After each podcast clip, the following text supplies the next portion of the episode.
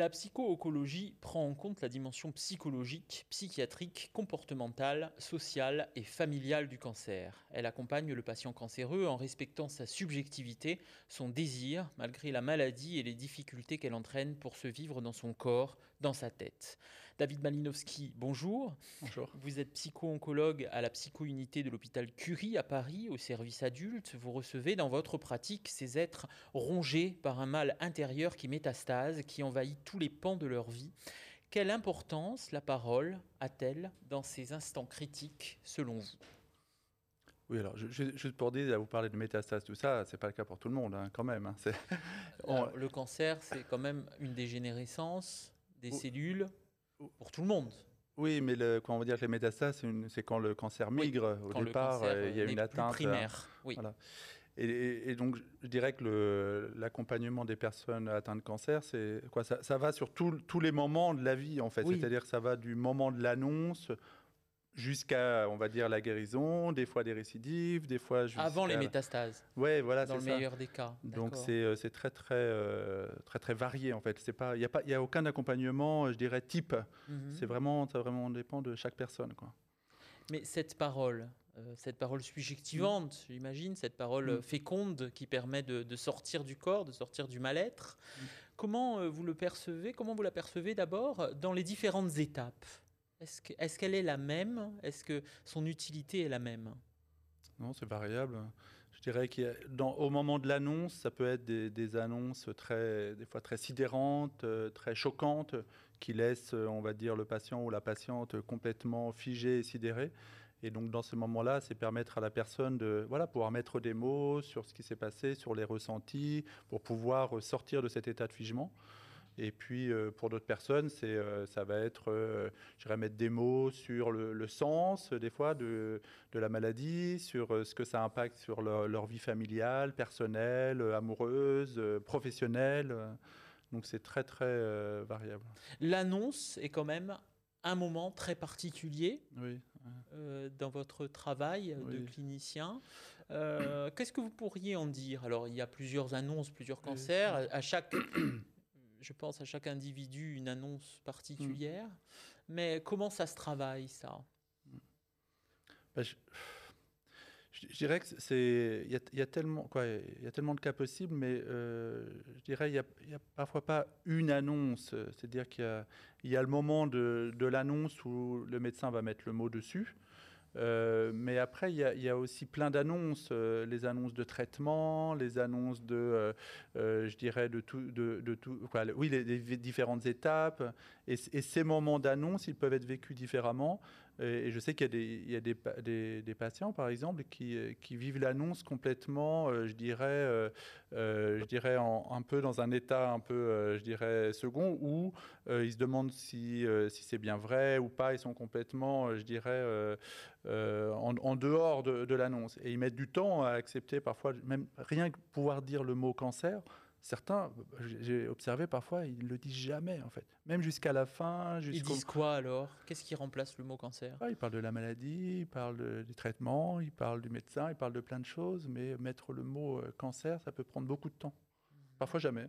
Parfois jamais. Parfois jamais. Mm-hmm. Vous les suivez, euh, les patients avec, avec euh, que vous accompagnez au moment de l'annonce? Est-ce que vous les revoyez forcément tout au long du protocole? Alors, à, l'Institut Curie, quand on commence à avoir une personne, souvent c'est c'est dans le contexte hospitalier, on va les voir des fois dans, la chambre au moment où il y a eu, euh, je sais pas, comme c'est beaucoup de cancers du sein, c'est le moment où il y a eu la mastectomie par exemple, et donc là on, voit la personne à ce moment-là, qui, on, les voit, on, va les voir euh, à la demande de l'équipe si euh, il y a un repérage, on va dire d'une souffrance particulière psychologique, et des fois c'est à la demande du patient même qui demande à ce qu'un psy, psy vienne. Donc c'est soit un psychologue, soit un psychiatre hein, qui va qui va voir le, je dirais, le patient. je dis psychologue ou psychiatre, au départ, c'est un peu indifférencié. On est dans une équipe de Vous avez des psychologues et des psychiatres hein, dans cette équipe. Ah oui, il y a les deux. Et au départ, il n'y a pas de. Sauf s'il y a une demande de traitement, et là, ça va plutôt être un psychiatre. Mais au départ, c'est vraiment, on y, va tous, et puis en fonction de ce qui se passe, eh ben, il y a une suite. Donc il y a la médication pour le psychiatre et le même travail pour psychologue et psychiatre au niveau de la verbalisation. Exactement, exactement.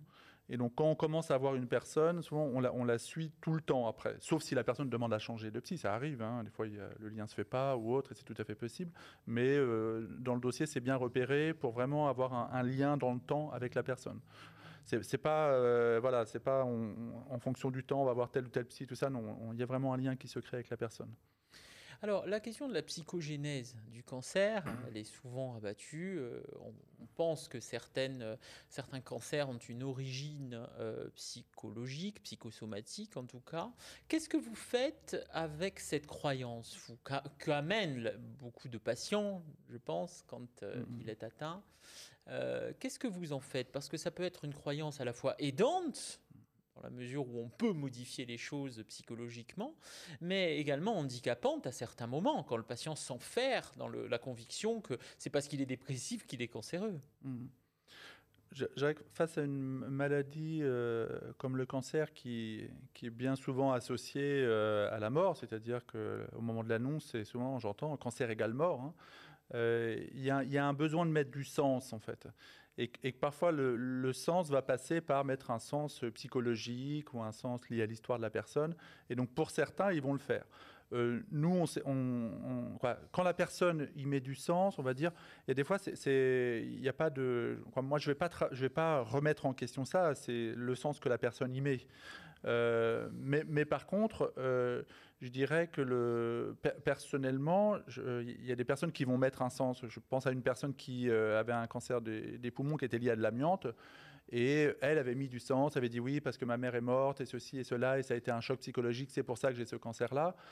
Euh, voilà, on- les médecins lui ont déjà expliqué que c'était lié à l'amiante et tout ça. Elle l'entend pas, elle, préfère dire que c'est ça. C'est avant tout dû à son environnement socio-professionnel, mais l'environnement socio-professionnel est quand même dû à des choix personnels au départ. hein. donc ça se relie mais- évidemment, mais euh, parler d'origine Ouais. psychologique, euh, c'est quand même fort de café dans ces cas-là où parfois même euh, le- l'entreprise est- est, euh, a été condamnée. bah, je pense à l'amiante. Oui. oui. Surtout, ça peut être très culpabilisant euh, de, de penser qu'il y a une origine psychologique. Euh, je me souviens d'une personne qui avait eu un premier cancer et qui avait été suivie par une psychologue pendant des années et qui avait eu une récidive. Et, et- et- et au moment de la récidive, en fait, sa psychologue lui avait dit bah, Vous voyez, c'est qu'on n'a pas assez travaillé en profondeur. Je lui dis Mais qu'est-ce que c'est quoi Ouais. Il y a et- quelque chose d'une culpabilisation. c'est- Donc je, je Euh, comprends qu'il y a- il y, a un besoin de, de reprendre le contrôle et donner un sens, mais il y a des moments c'est complètement euh, quoi. je- Il n'y a, il y a rien qui prouve, par exemple, il n'y a aucune étude qui montre que le, le cancer a des origines liées au stress ou des choses comme ça. Je pense que le, le Oui, elle est plurifactorielle. oui, c'est voilà, exactement, exactement. Et que bah on est tellement aussi baigné dans tellement de produits euh, cancérigènes et tout ça que ce serait euh, vraiment dire dire que c'est que le psychologique. Finalement, euh, c'est la maladie de la société du Ah, ouais. 21e siècle, Ouais, le cancer. Elle, euh, elle, pro- elle, euh, elle vient peut-être de cet hypercapitalisme. Qu'est-ce que vous en pensez? Ah, là, vous m'emmenez sur, sur un autre domaine. Oui, peut-être. En tout cas, on- les, les modes de vie ont fait qu'on est confronté à de plus en plus de, de- de produits toxiques. De... Je voyais juste un, un exemple, c'est quoi C'est un détail, mais, mais ça, on ne le, retient pas. Je voyais que les Américains, jusqu'aux années 90, ont fait des essais nucléaires dans l'atmosphère. Et avec des répercussions nucléaires, sur, quoi, avec de la radioactivité sur toute la Terre. Donc Ouais. on se dit, bah, certainement qu'il y a des. Mais ça, on ne le retient pas. C'est-à-dire qu'on va- Oui, on préfère euh, s'intéresser à son petit mal-être personnel Exactement. exactement. et, cu- et culpabilisant. Hum, hum, hum. Alors, euh, en unité enfant, euh, à l'hôpital Curie, euh, le psychologue est euh, obligatoire. C'est-à-dire, quand un enfant a un cancer, il doit forcément être suivi, accompagné, euh, alors que les adultes peuvent choisir. Pourquoi cette différence? Alors, parce que, bah, alors, moi, je suis pas dans l'unité enfant. euh, des collègues. Vous n'avez jamais dans- travaillé avec les enfants non, non. euh, dans les cancers pédiatriques Dans l'unité de psycho-oncologie, on, euh, on est une dizaine au total. Il y a trois, trois psychiatres, dont un pédopsychiatre qui travaille dans l'unité enfant. Et ils sont euh, trois, trois psychologues à travailler dans l'unité enfant. Le, le- on va dire la, la structure un peu différente. C'est-à-dire qu'il y a un endroit spécifique où il y a les enfants. Et quand les enfants arrivent dans l'unité, le psychologue va toujours se présenter, en fait.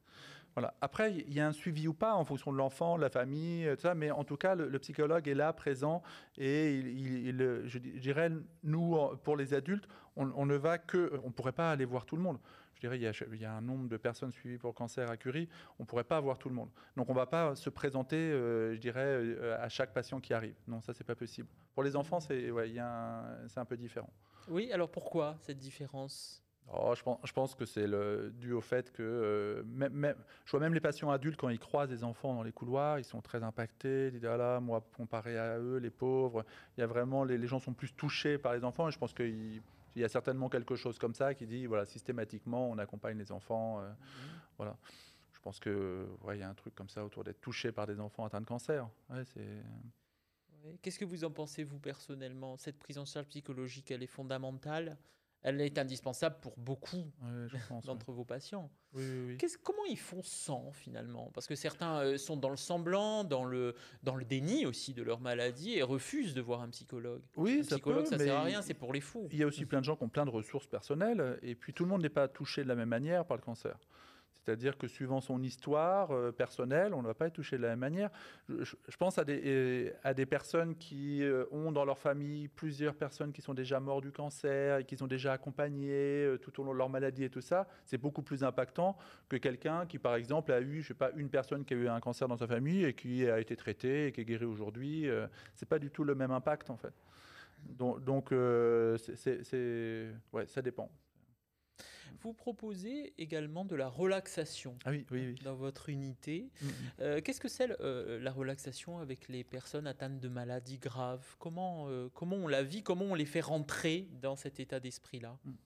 Alors, moi, je, trouve déjà, on, donc c'est dans l'Institut Curie, c'est-à-dire que c'est un lieu qui est euh, généralement associé pour eux à la maladie, quand ils viennent, les traitements, la chimio, radiothérapie, tout ça. Bon, c'est un lieu qui est chargé pour eux. Mmh. Et, certains patients me disent que quand ils viennent dans le groupe de, de, de relaxation, ça leur permet de réassocier le lieu à quelque chose de, plus calme, en fait, de plus, euh, euh, de, moins connoté autour des traitements. De... C'est ce qui s'appelle les soins de support. Voilà, c'est les soins de support. Mhm. et, donc, bah, je dirais, les, personnes qui viennent, euh, alors, je dirais au groupe de relaxation, on, peut leur proposer jusqu'à deux ans après les traitements, en fait. C'est-à-dire que, je dirais, autant le, le suivi en psycho-oncologie, on les accompagne quand ils sont traités, Autant euh, le groupe de relaxation, là, ça peut être deux ans post-traitement. Ah Et je dirais, on, voit avec eux différentes techniques de relaxation. On a choisi de ne pas euh, aborder une seule parce que chacun n'est pas même euh, sensible, on va dire, au même. Donc même pendant les rémissions. Oui, oui, après oui. Oui, bien sûr. C'est mhm. pendant les deux ans après, oui. Et, donc là, bah, ça va être différents, euh, différentes techniques, euh, aussi bien autour de, la respiration. Euh, ça peut être aussi autour de, je dirais, une technique type Jacobson, qui est plutôt contraction des contractions musculaires. Ça peut être l'auto-hypnose, plutôt avec l'auto-training de Schulz. Ça va être méditation pleine conscience. Ça va être autour de l'imagination. Et donc là, oui, c'est pendant six semaines pendant six semaines, euh, le, jeudi matin ou lundi matin, j'ai mon collègue aussi qui fait un, autre groupe, pendant six semaines, on les accompagne comme ça, je, dirais, autour de la, relaxation. Est-ce que certains patients qui refusent euh, l'accompagnement introspectif, je dirais, psychothérapeutique, euh, préfèrent et, vont volontiers vers la relaxation, la méditation? Oui, ça arrive. Il y a des personnes qui, des fois, je dirais, ne souhaitent plus aller travailler sur quelque chose d'introspectif, comme vous dites, et qui vont préférer ces approches, effectivement, de soutien euh, plus, plus douce pour eux. Et, surtout, ce qui est important pour eux, moi je leur dis que ce n'est pas un groupe de psychothérapie et qu'on ne va pas aborder la maladie. Mais, mais en fait, euh, le fait de ne pas faire ça ça, ça, ça, a un effet aussi thérapeutique pour eux. Parce que la confrontation permanente à la maladie, à la mort, il y a quelque chose de usant et d'épuisant pour certains. Et ils ont besoin de retrouver un espace où voilà, on ne parle plus de ça, on n'est plus tout de suite, tout le temps avec la maladie en face ou la mort en face de souffler un petit peu. quoi. C'est un peu comme une bulle. quoi. Ah, on met ça un peu à, distance. Et alors concernant le MDR, je sais que vous pratiquez également euh, cette méthode-là. Euh, cette méthode qui, euh, à l'origine, était euh, là pour accompagner euh, les patients souffrant de stress post-traumatique. Mhm. Comment on les distingue, les patients qui ont justement ce stress post-traumatique au moment de l'émergence du cancer et les autres? Mhm. C'est- des patients qui vont rester sidérés, figés, dissociés. C'est, je, je pen- je pense à un, patient là qui euh, a été, euh, je dirais, euh, qui a eu un cancer de l'œil et qui, je dirais, a été, quoi, on lui a retiré l'œil et qui, je dirais, on, parle de manière très, très détachée et qui, des fois avec des petits rires, et on sent qu'il est complètement dissocié par rapport à ce vécu-là. Et donc, c'est des choses qui, vont laisser euh, la personne impactée pendant euh, longtemps. Alors, si, c'est dans... euh, oui, ça, c'est important à dire. Parfois, on est une équipe, on fait alliance avec l'équipe médicale, mais le temps médical n'est pas le même que le temps psychologique. Et que le temps médical peut être urgent, c'est-à-dire qu'on peut aller vite, il faut forcer les choses, et que lorsqu'on force les choses, le temps psychique n'a pas le temps d'intégrer tout Il ça. peut y avoir une sorte d'effraction pour le Ca- patient. Carrément, et, et c- et ça dépasse en fait les capacités du, du- du patient. Et donc, à certains moments, euh, je dirais, les, les médecins sont inquiets. Ah, il faut voir cette personne parce qu'elle pleure. Je dis, mais c'est normal de pleurer. Quoi. Et puis, euh, je dirais, on est là aussi pour, euh, je dirais, faire en sorte de, de ralentir le temps à certains moments, tout en ne le ralentissant pas trop, parce qu'il y a une urgence médicale. Mais si on va trop vite psychologiquement, là, on, on vient choquer, on vient traumatiser la personne. Donc c'est là que le M2R est utile, pour Oui. aller peut-être vraiment, de- euh, pour les amener à quelque chose Oui, que- d'une quand, quand- introspection. À certains moments, quand il y a des choses qui sont restées très figées et très sidérées, Oui. le MDR va être très utile à ce moment-là. Mais, mais je dirais y pour a pas... débloquer. Oui, ça, on pour- on pourrait dire comme ça. Pour débloquer à, des- à des moments comme ça où ils sont restés choqués, en fait. Ils sont restés... euh, oui, ils, ils- ils vont le dire, je suis plus du tout la même personne, je suis complètement différente, je, je me reconnais pas, je, euh, je rêve beaucoup, je, les, les mots du médecin me reviennent en boucle. Oui. Donc ça, ça va durer Oui, pendant... ça fait penser quand même à la sidération, effectivement. Oui, Oui. et- et- et par contre, ça va durer Un dans le gel. temps. C'est-à-dire que moi, mes collègues, ils vont m'envoyer une personne comme ça quand ils, ils sentent que bah, ça dure dans le temps et que par la parole uniquement, euh, ça, ça ne, voilà, ça ne défiche pas le truc. Merci beaucoup, David Eh Malinowski. ben, merci. Hein, je rappelle donc que vous êtes psychologue euh, à l'hôpital Curie, Mm. section adulte. Merci d'avoir été l'invité de, de Fait voir la bête. Merci à vous.